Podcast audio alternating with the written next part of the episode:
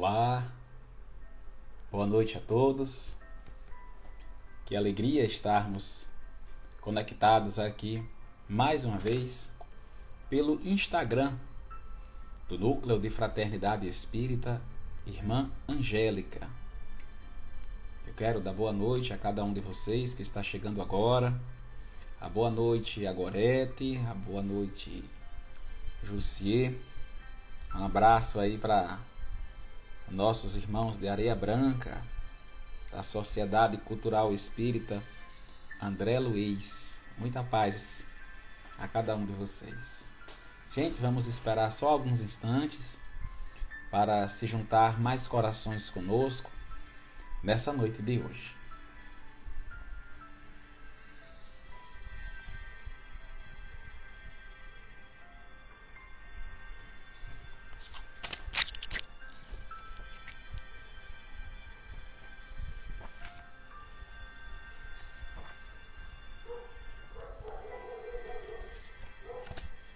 Enquanto nossos irmãos eles vão se conectando, eu trago uma leitura inicial do livro Momentos de Paz, Psicofonia de Isoldino Rezende pelo espírito Ernesto, que traz como tema tudo o que construímos.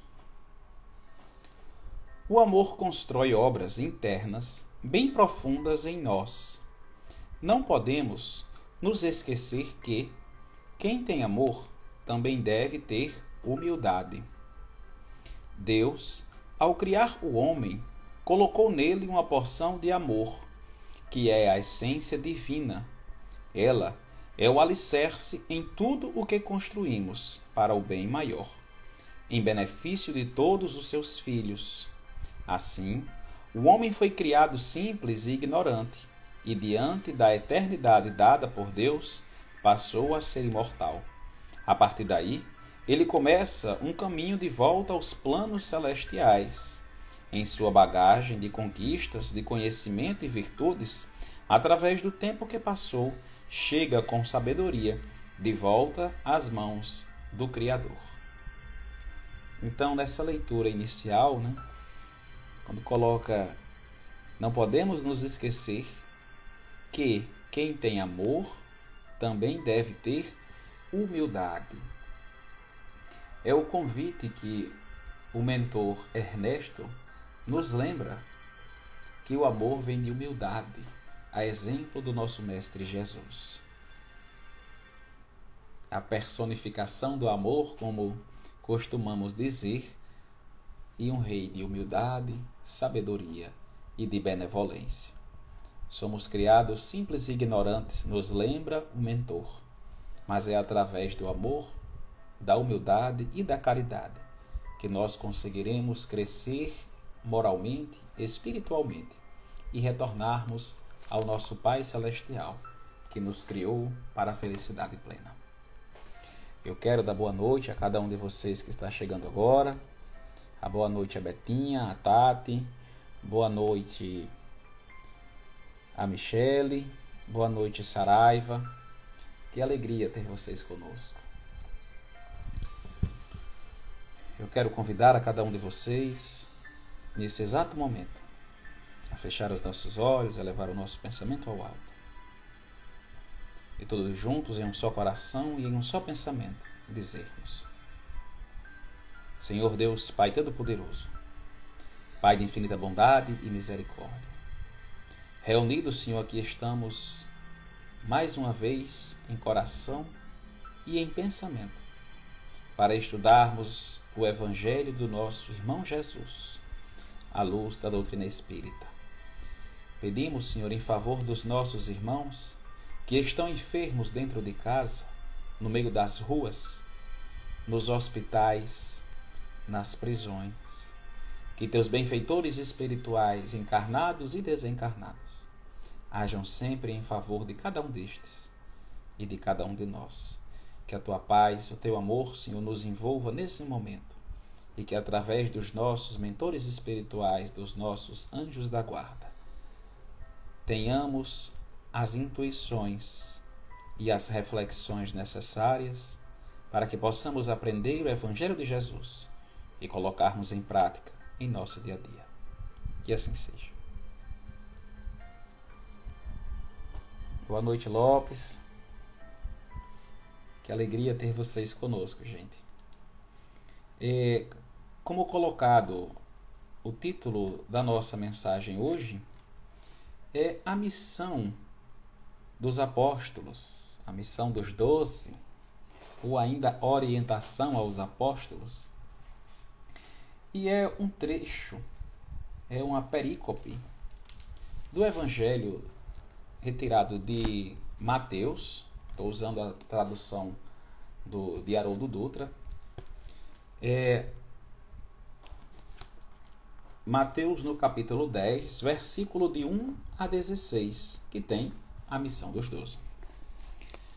E o evangelista nos narra: Convocando seus doze discípulos, deu-lhes autoridade sobre espíritos impuros a fim de expulsá-los e curar toda doença e toda enfermidade.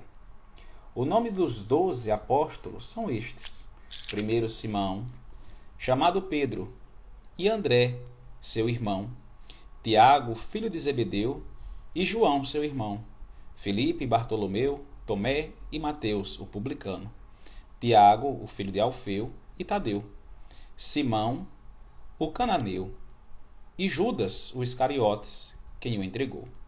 Jesus enviou esses doze após prescrever-lhes, dizendo: Não tomeis o caminho dos gentios, e não entreis em cidade de samaritanos. Ide de preferência as ovelhas perdidas da casa de Israel. Indo, proclamai dizendo: Está próximo o reino dos céus. Curai enfermos, Ergueis mortos, purificai leprosos, expulsai os espíritos impuros. De graça recebestes, de graça dai. Não adquirais ouro nem prata, nem cobre para vossos cintos, nem alforge para o caminho, nem duas túnicas, nem sandálias, nem cajado, pois o trabalhador é digno do seu sustento, de seu alimento. Em qualquer cidade ou aldeia em que entrardes, examinai quem nela é digno e permanecei ali até sairdes. Ao entrardes na casa, saudai-a. E se a casa for digna, venha sobre ela a vossa paz. Se, porém, não for digna, retorne vossa paz para com vós. E, se ninguém vos receber, nem ouvir as palavras, saindo daquela casa ou cidade, sacudi o pó dos vossos pés.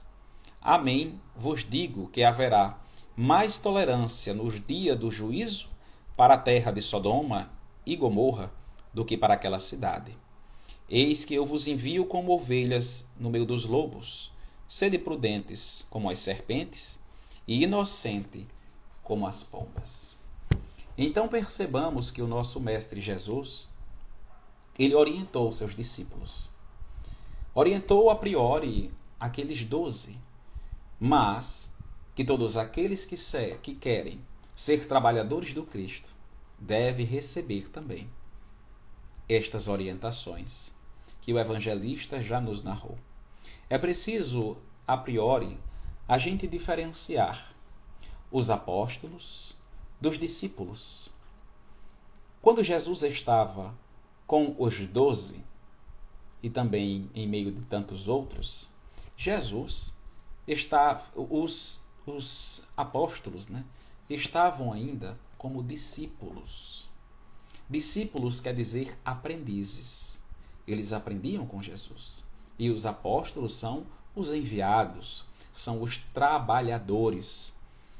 Então, quando eles estavam com Jesus, estavam na condição de discípulos, aprendiam depois eles foram estagiar, digamos assim, ao saírem de dois em dois. E após o Mestre voltar à pátria espiritual, após a crucificação, os discípulos começaram verdadeiramente a trabalhar como emissários, ou seja, na condição de apóstolos. E Jesus orienta o que eles devem fazer ao dizer, né? É, iniciamos a missão, né? Não tomeis o caminho dos gentios e não entreis em cidade de samaritano. Samaritanos. Naquela época, no costume daquelas pessoas, né? O povo de Samaria tinha outras crenças, outros costumes, e os judeus não podiam ser vistos à companhia dos samaritanos, porque eles eram dignos, eles eram vistos como indignos, digamos assim, eram pessoas que não serviam de companhia.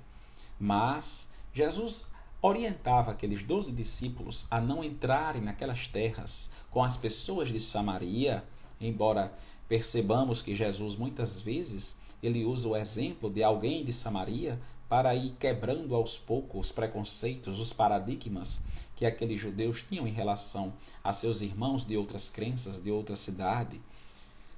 Mas a gente entende pelo Evangelho que existe um dos apóstolos que irá entrar na terra dos gentios para poder evangelizar e curar e trabalhar também, que é Paulo de Tarso, o apóstolo dos gentios.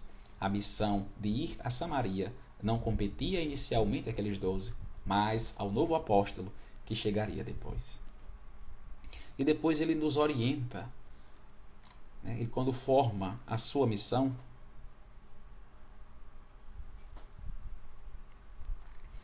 de trabalhar, quando orienta, ele nos situa né, com os apóstolos o nome de todos os, os apóstolos que lá estavam para que possamos, para que eles pudessem trabalhar com o que aprenderam de Jesus, pois ele disse que deu a autoridade, ou seja, deu a permissão de dizer vão. A missão de vocês está começando. É do livro Boa Nova que é nos trazido assim. Jesus enviou esses doze com estas recomendações: de não tomeis o caminho dos gentios, nem entrar em terras de samaritanos, Dirigi-vos antes às ovelhas perdidas de Israel. Faz a referência à passagem. E nos convida a pensar que ide primeiro às ovelhas perdidas. Ir às ovelhas perdidas de Israel. Ou seja, aquelas pessoas que estavam no sofrimento, que estavam em tribulações, aquelas pessoas que estavam na dor e por passarem por estas experiências, por essas provações, eles estavam mais abertos a receber as palavras de Deus e também a cura, se necessário fosse. Porque se eles tivessem ido às pessoas que estão sãs, gozando da felicidade, dos bens materiais, pouco provável seria a possibilidade de eles estarem aptos a querer ouvir a boa nova. Eles, como costumamos dizer hoje em dia, né, entraria no ouvido e sairia por o outro. Eles não estariam prontos, não estariam preparados, não estariam aptos a receber a boa nova do Cristo. E as ovelhas perdidas, elas que estavam no sofrimento, estavam já preparando sua terra para receber a boa nova e poder meditar, para poder sentir e posteriormente viver as palavras do Cristo. É por isso que Jesus diz: ide primeiro às ovelhas perdidas. E Jesus já tivera dito isso anteriormente aos seus apóstolos, ao dizer: nenhuma das minhas ovelhas serão perdidas. Porque o Mestre virá, ou enviará os seus mensageiros, os seus apóstolos as ovelhas perdidas, da mesma forma que envia os encarnados, também os desencarnados. Também os nossos irmãos, nossos amigos espirituais que conosco estão nas horas de dor, nas horas das provações. Estes vêm para conosco, para as ovelhas perdidas, para que após curados, regenerados e escutar a boa nova, podermos voltar, trabalhar e servir, juntando-nos às demais ovelhas, junto do Mestre. Depois Jesus nos diz indo, proclamai dizendo: Está próximo o reino dos céus. Ou seja, né, os apóstolos deveriam pregar o evangelho aos judeus que se encontravam distanciados ou indiferentes do judaísmo, úteis para entender a mensagem cristã, porque estavam perdidos, porque estavam desolados, desamparados, então estavam aptos a poderem absorver as mensagens. Por isso que o mestre diz: proclamai o reino dos céus, anunciai a boa nova. E ao dizer, né, curai os enfermos, erguei os mortos, purificai leprosos, expulsai os espíritos impuros, de graça recebestes, de graça dai. Nessa passagem evangélica nós temos um dos pilares do Espiritismo. De graça recebestes, de graça dai.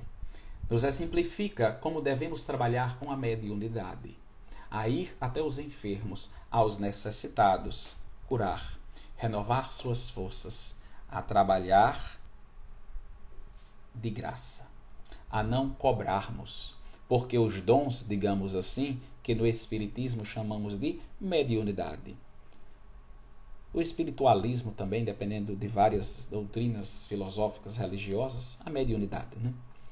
Em outras filosofias, outros dons. Mas é orientado que de graça recebestes, de graças ofertar. Então, se Deus deu a nós essa autoridade, essa condição de ser alguém que ajuda alguém que serve de instrumento para a espiritualidade, para o bem do próximo, não devemos cobrar dinheiro, devemos ofertar de graça. É por isso que o Mestre nos orienta: de graça recebestes, de graças ofertai. Ou seja, os dons que você, os milagres, digamos assim, né? as curas, a expulsão dos espíritos impuros, utilizando das palavras evangélicas não é unicamente pela nossa única autoridade, porque todos os missionários do Cristo em redor de si têm uma legião de anjos, têm os benfeitores espirituais que contam conosco, com o nosso trabalho para poder trabalhar também. Então, as curas, as orações, os fluidos transmitidos para aquelas pessoas em necessidade vieram da espiritualidade superior que junta-se com as nossas para que possamos alcançar tanto o corpo quanto o perispírito e o espírito que está em necessidade. Então é o que devemos fazer, a começar a procurar pelas ovelhas perdidas, anunciar a boa nova e levar o alívio necessário, a cura para o corpo, para a mente e, se necessário, para o espírito que está em sofrimento. Em, é nos orientado pelos benfeitores em matéria de mediunidade, o fenômeno é suplemento.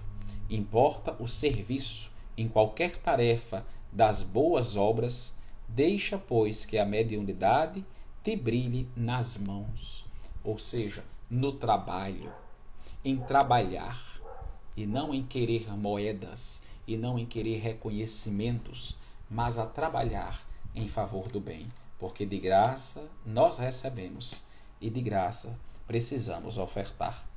E depois o Mestre continua a nos instruir ao dizer: Não adquirais ouro, nem prata, nem cobre para os vossos cintos.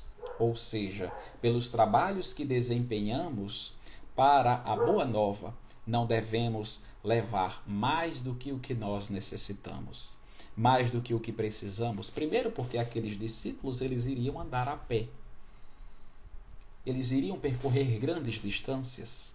Então, se eles tivessem muitos bens materiais, eles não iam conseguir transportar com facilidade. E depois a orientação vem para que eles não recebam os outros é, é, tesouros, as outras pratas, os outros bens, para que eles não desvirtuem-se no caminho. Porque eles foram para trabalhar, não para juntar riquezas, eles foram trabalhar ofertando de graça o que de graça receberam, então eles não podiam se acomodar em querer receber benefícios, em querer receber brindes, em querer receber alguma coisa em troca. Olhemos para o nosso querido Chico Xavier. que muitas pessoas, né, agradecidas porque recebiam as cartas de, de muitas mães, né, que recebiam cartas dos seus filhos, e elas diziam: Chico, eu trouxe isso para você. Chico, eu trouxe isso para você. E Chico dizia: Não precisa, minha irmã, não precisa. Quando uma pessoa fazia questão de entregar, ele recebia. Ficou, segurava por algum tempo. E logo em seguida vinha alguém que necessitava e ele ofertava. Então ele não ficava para si. E assim, porque já seguia a orientação dada aos trabalhadores. De graça recebestes, de graças ofertar e não levar mais do que o que necessita, a não se preocupar com ouros, com as, é, é, as moedas. E continua o mestre a dizer: nem alforge para o caminho, nem duas túnicas, nem sandálias, nem cajado, pois o trabalhador é digno do seu sustento. Ou seja, ele orientava os apóstolos a trabalharem tirar o seu sustento e depois ir ao trabalho da espiritualidade, em curar os necessitados, em levar a boa nova. Mas ele dizia: o trabalhador é digno do seu sustento. Eles eram pescadores, agricultores, eles eram administradores, é o caso de Levi, do Mateus. Então eles sabiam, alguns, né, no caso de Mateus, sabia fazer cálculos, porque arrecadava impostos. Os que não sabiam, como o caso de Simão, como o caso de João, sabiam trabalhar. Então ele dizia: o trabalhador é digno do seu sustento, ou seja, trabalhe, tire o suor, né? como coloca também nas Sagradas Escrituras: do tuor de tua fronte retirarás o teu sustento. Então eles trabalhavam, tiravam os, o necessário para suprir as suas necessidades e iam ao trabalho da Boa Nova. Não a juntar dinheiro, a tesouros, mas a trabalhar para o bem, tirando seu próprio sustento, algo que o Espiritismo também segue. Não se sustenta da religião, trabalha. Tira o seu sustento do trabalho e nas horas vagas renuncia ao seu conforto, renuncia o seu suas horas de estudo, suas horas com a família e vão trabalhar na Boa Nova. Não condena, não julga nenhuma outra religião que haja diferente. Mas no Espiritismo, tentamos seguir ao máximo essa instrução de tirar o sustento de nós mesmos pelo trabalho e nas horas vagas a anunciar a boa nova, a curar os enfermos e não receber nada em troca por estes trabalhos. Se por acaso alguém faz isso, tirando ou se aproveitando das mediunidades. Este é um trabalhador da espiritualidade que ainda precisa crescer e evoluir muito e que não está seguindo as orientações trazidas pela espiritualidade e orientadas pelo Mestre Jesus, ao dizer de graça recebestes, de graça dará, que é uma doutrina que nos ensina a seguir, a fazer o que o Cristo nos ensinou anos atrás, há milênios atrás, a resgatar o cristianismo em sua real pureza, em sua real essência. E continua ao mestre dizer: Em qualquer cidade ou aldeia em que entrardes, examinai quem nela é digno e permanecei ali e sairdes. Ele orientava aos benfeitores, né, aos apóstolos, ao dizer, porque eles estavam naquela época era muito mais difícil se locomover, era muito mais difícil estar em algum lugar. Então eles diziam: vá procurar alguém que os receba, trabalhe ali, ajude nos gastos, anuncie a boa nova. Porque ele via o coração das pessoas para dizer: aqui é digno, essa terra é fértil para receber a boa nova, permaneça ali. Foi o caso que o próprio Jesus fez. Jesus tinha sua família, sua família consanguínea tinha seus irmãos. Mas onde ele morava? Jesus morava com Simão Pedro, no quartinho dos fundos. Jesus morava na casa dos outros. Mas por que, que Jesus fez isso? Para exemplificar. Para dizer, veja quem é digno. De todos aqueles que lá estavam, ele viu que Simão era digno. Mesmo sendo aquele homem bruto, ele tinha um coração bom. Ele sabia que era uma terra fértil para começar a boa nova, para começar o trabalho, para reunir o seu colégio apostolar, para fundar o evangelho do lar, ele escolheu a casa de Simão Pedro, morava lá. Da mesma forma, ele disse: procure e faça o que eu fiz.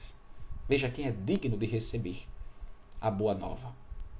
E permanecei ali, curai e ensinai, anunciai a boa nova, anunciar o reino dos céus e depois a continuar a missão. Passava um tempo, iam para outro lugar, passava um tempo e assim ia, como também fizera Paulo de Tarso, como muito bem narrado na obra Paulo e Estevão.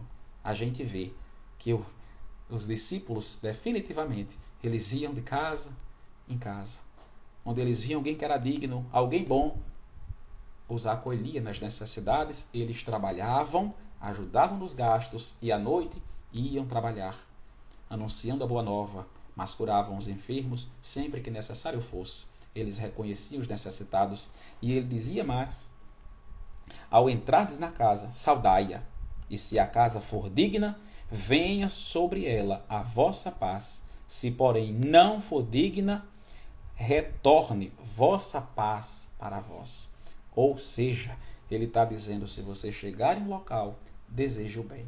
Se as pessoas não quiserem, o problema é delas. São aqueles espíritos que não estão prontos para receber a boa nova. Não fique com raiva.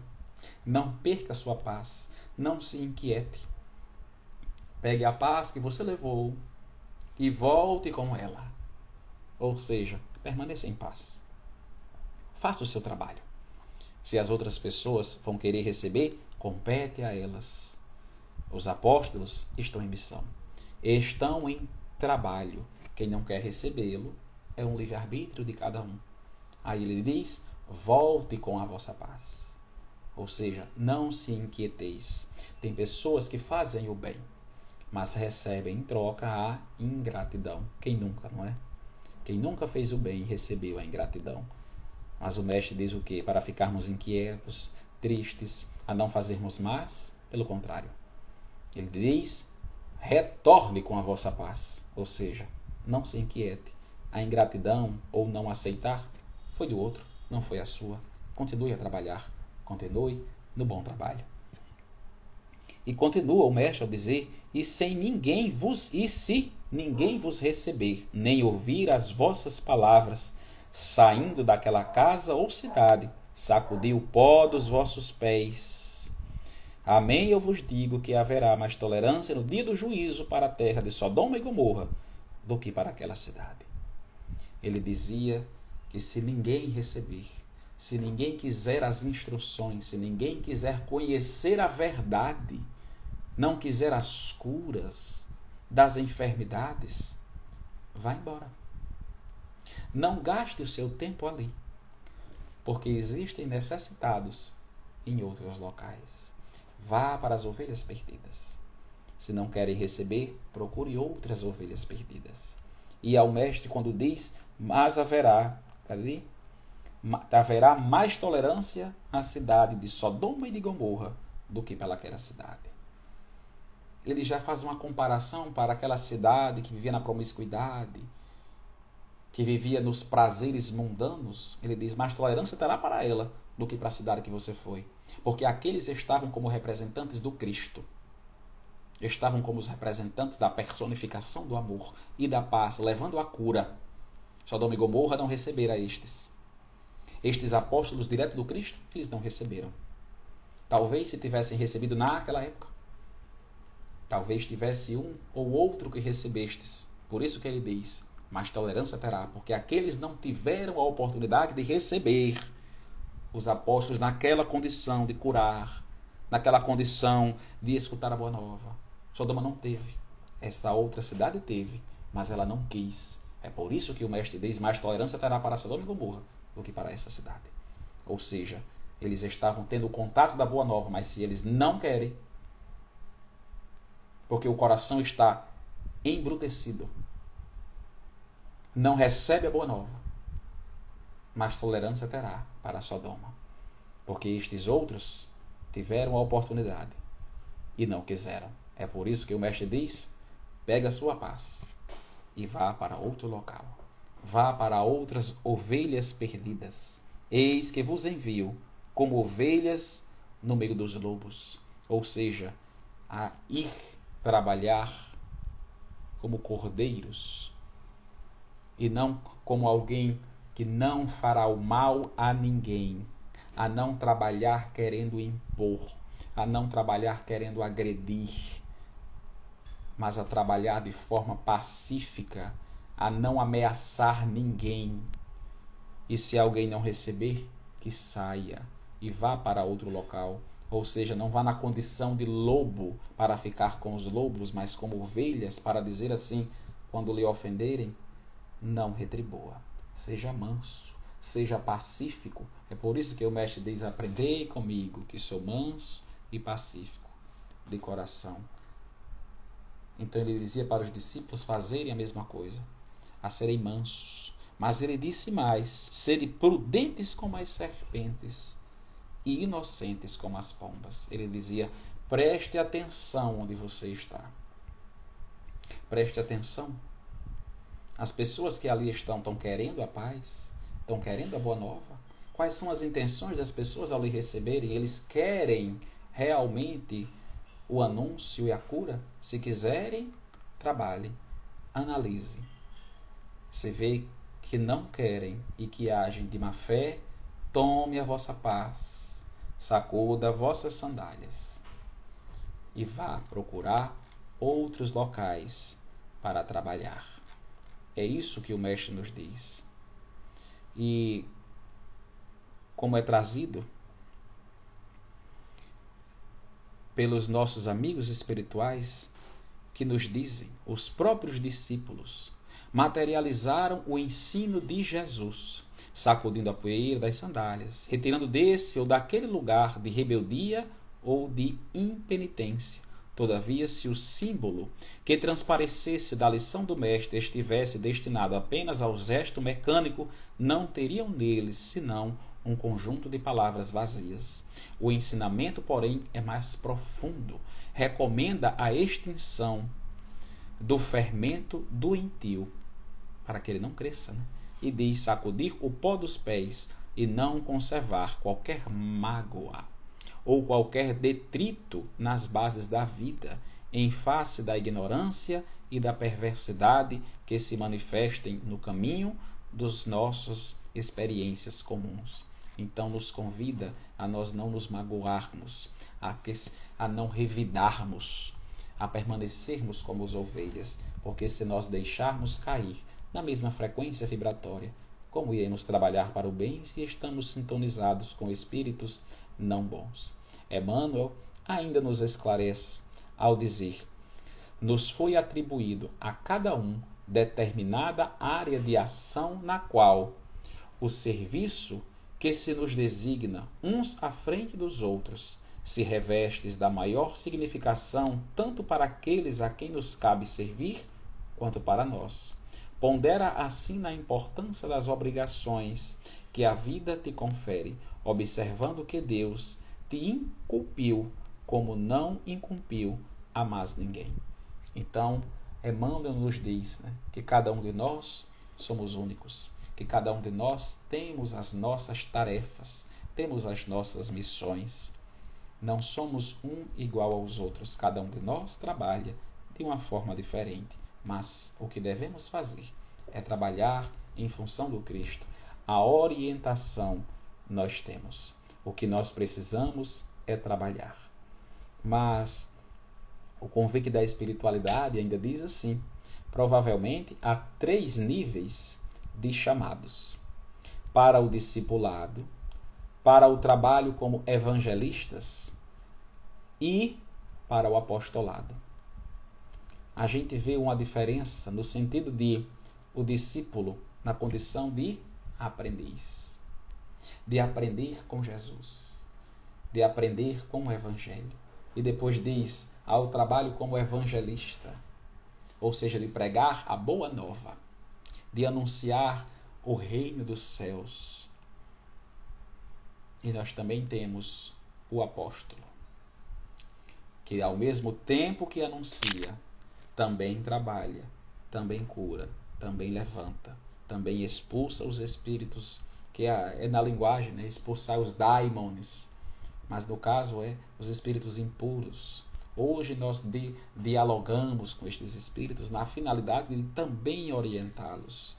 Né? Antes chamavam de doutrinador nos centros espíritas, hoje né, do, daquele que faz a conversa, o dialogador.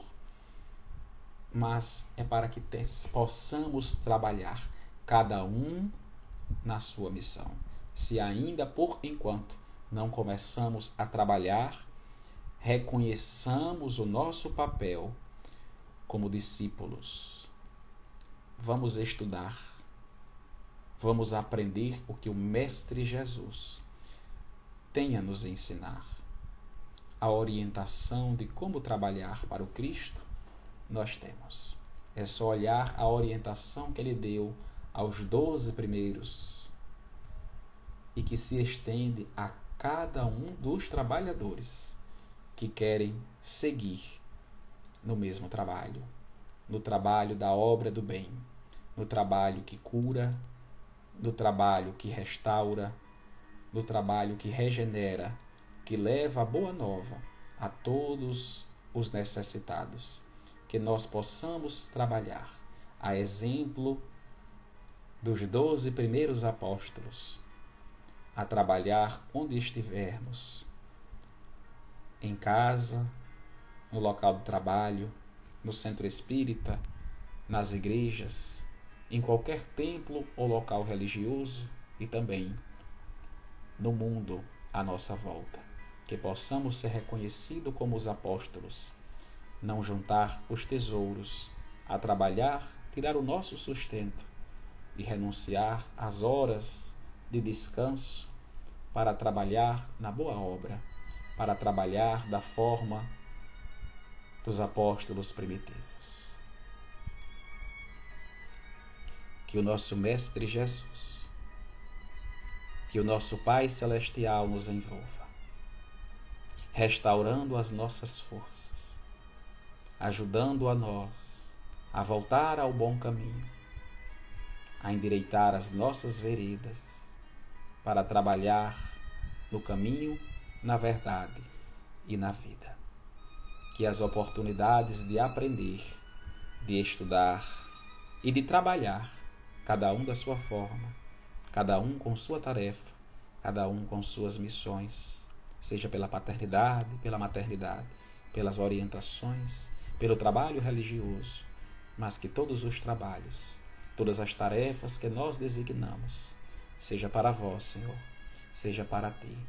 Que teus benfeitores espirituais nos auxiliem nessa boa obra, para que possamos a cada dia sairmos da condição de discípulos e entrarmos na condição de apóstolos, sermos os trabalhadores da boa nova, sermos os trabalhadores da última hora, mas que nós possamos trabalhar da forma que nós podemos.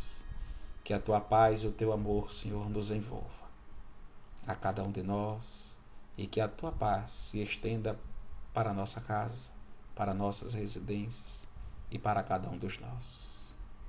Que assim seja.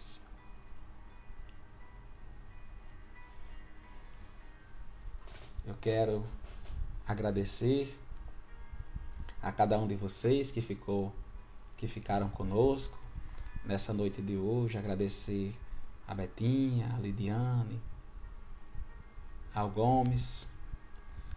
Que nosso Pai continue abençoando a cada um de vocês. Boa noite, pessoal.